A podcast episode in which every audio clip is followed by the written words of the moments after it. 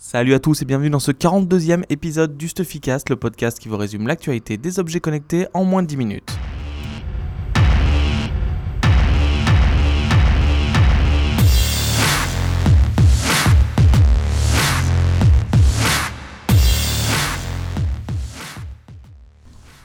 On a encore eu cette semaine des belles news et on attaque avec Pebble, Pebble le roi de Kickstarter qui vient de lancer une nouvelle campagne pour ses nouvelles euh, montres connectées et euh, un nouveau capteur qui s'appelle le Core dont je vais parler plus tard. Alors côté des montres connectées, ils sortent la version 2 de la Pebble classique qui a un design revisité beaucoup plus sportif, qui aura une autonomie de 7 jours, qui pourra aller euh, sous l'eau jusqu'à 30 mètres donc c'est plutôt cool. Autonomie chez Pebble ça a toujours été un point fort, l'autonomie c'est un plus. la vraie différence avec le modèle c'est l'intégration d'un capteur de fréquence cardiaque qui captera le rythme cardiaque en temps réel, donc 24-24, 7 jours sur 7, euh, et un capteur d'activité et de sommeil intégré aussi. Ils sortent également la version 2 de la Pebble Time, donc qui a battu le record sur Kickstarter de la plus grosse, euh, campagne avec 20 millions de dollars. Euh, en gros, la Pebble Time 2, ça reprend à peu près le même design, sauf que l'écran est 53% plus grand. Euh, il y a aussi le capteur cardiaque 24-24, donc c'est cool. Toujours un micro, le suivi d'activité euh, sportive, la résistance jusqu'à 30 mètres dans l'eau, comme pour la Pebble 2, et une autonomie de 10 jours. Le prix de la Pebble 2 sera partir, enfin, est sur la plateforme à 99 dollars, et le prix de la Pebble Time 2 est à 169 dollars. Pebble est bien parti pour rebattre un record parce qu'il est déjà à 8 millions de dollars récoltés. Mais la vraie surprise de cette campagne, c'est le premier euh, produit Pebble qui n'est pas une montre connectée. Donc ça s'appelle le Pebble Core. Le prix sur Kickstarter est à 69 dollars et le prix public sera de 99 dollars. L'arrivée est prévue pour janvier 2017. C'est un petit capteur euh, carré qui est fait euh, à la base pour les, sportifs, pour la course à pied. il intègre une carte micro SIM 3G, la connexion Bluetooth et Wi-Fi. Et en fait, il permettra sans le téléphone de traquer euh, votre activité physique, donc la distance, les pas euh, et le chemin, grâce au GPS intégré. Mais il va plus loin. Euh, vous il synchronisera automatiquement avec les applications de fitness comme Runkeeper et Strava. Il pourra aussi streamer Spotify, se connecter bien sûr avec les montres Pebble. Et il y a un bouton d'urgence qui peut envoyer sa, location, sa, comment on dit en français, sa géolocalisation pardon, s'il y a un souci. Donc c'est un produit intéressant, euh, c'est difficile de le placer dans une gamme. Et Pebble a aussi expliqué que ça pouvait être un, objet pour les hackers parce qu'il tournera sous Android. Et en fait, les hackers pourront euh, en faire ce qu'ils veulent. donc les programmer, il y a deux boutons dessus, il y a un port pour le casque.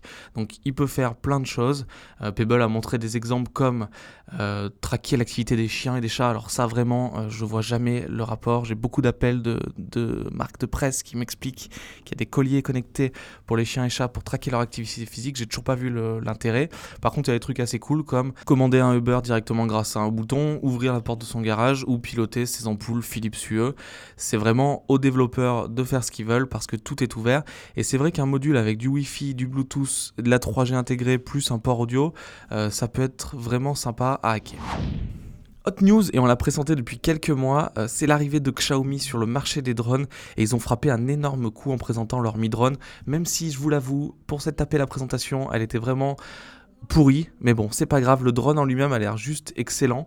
Euh, donc il y a deux modèles, il y a un modèle 1080p, mais le modèle qui m'intéresse plus, c'est le modèle 4K, euh, qui aura une autonomie de 27 minutes, qui intégrera un GPS pour pouvoir euh, faire des plans de vol, qui pourra tourner autour d'un point d'intérêt, qui a donc une caméra 4K, comme je viens de le dire, rotative, avec stabilisateur d'image, et le contrôleur permet d'aller jusqu'à une distance de 3 km. Donc c'est bien, on attend de pouvoir le tester parce que comme toujours les specs c'est bien mais l'avoir en main c'est mieux. Par contre là où Xiaomi a frappé un énorme coup c'est sur son prix. Donc le modèle haut de gamme en 4K euh, sortira pour l'équivalent de 410 euros là où le flagship actuel de, DJI, pardon, le Phantom 4 est à 1599 euros et le Phantom 3, euh, la plus grande version, est en dessous de 1000 euros mais c'est quand même deux fois moins cher que la plus petite version euh, de DJI en 4K et surtout Parrot aussi le français est vraiment maintenant en retard sur les specs techniques. Le Bebop 2 n'a pas été un excellent, une excellente réussite en comparaison au modèle DJI. Et là, l'arrivée de Xiaomi pourrait vraiment tout changer. Une idée que j'aime beaucoup, euh, beaucoup de gens maintenant commencent à utiliser les drones pour voyager.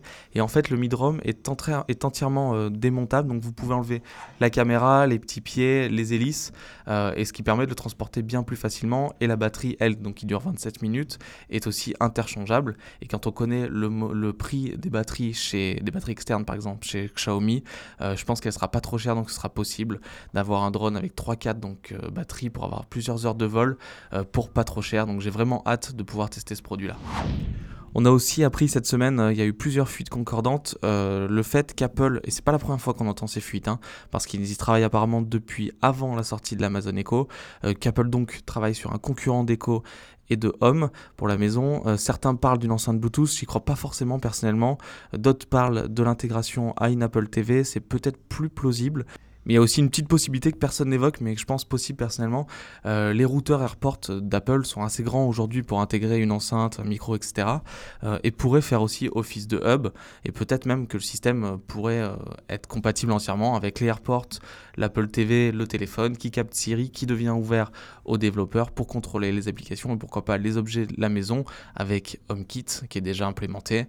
On en saura en tout cas plus lors de la WWDC, qui est l'équivalent de la Google I.O., qui aura lieu mi-juin cette année.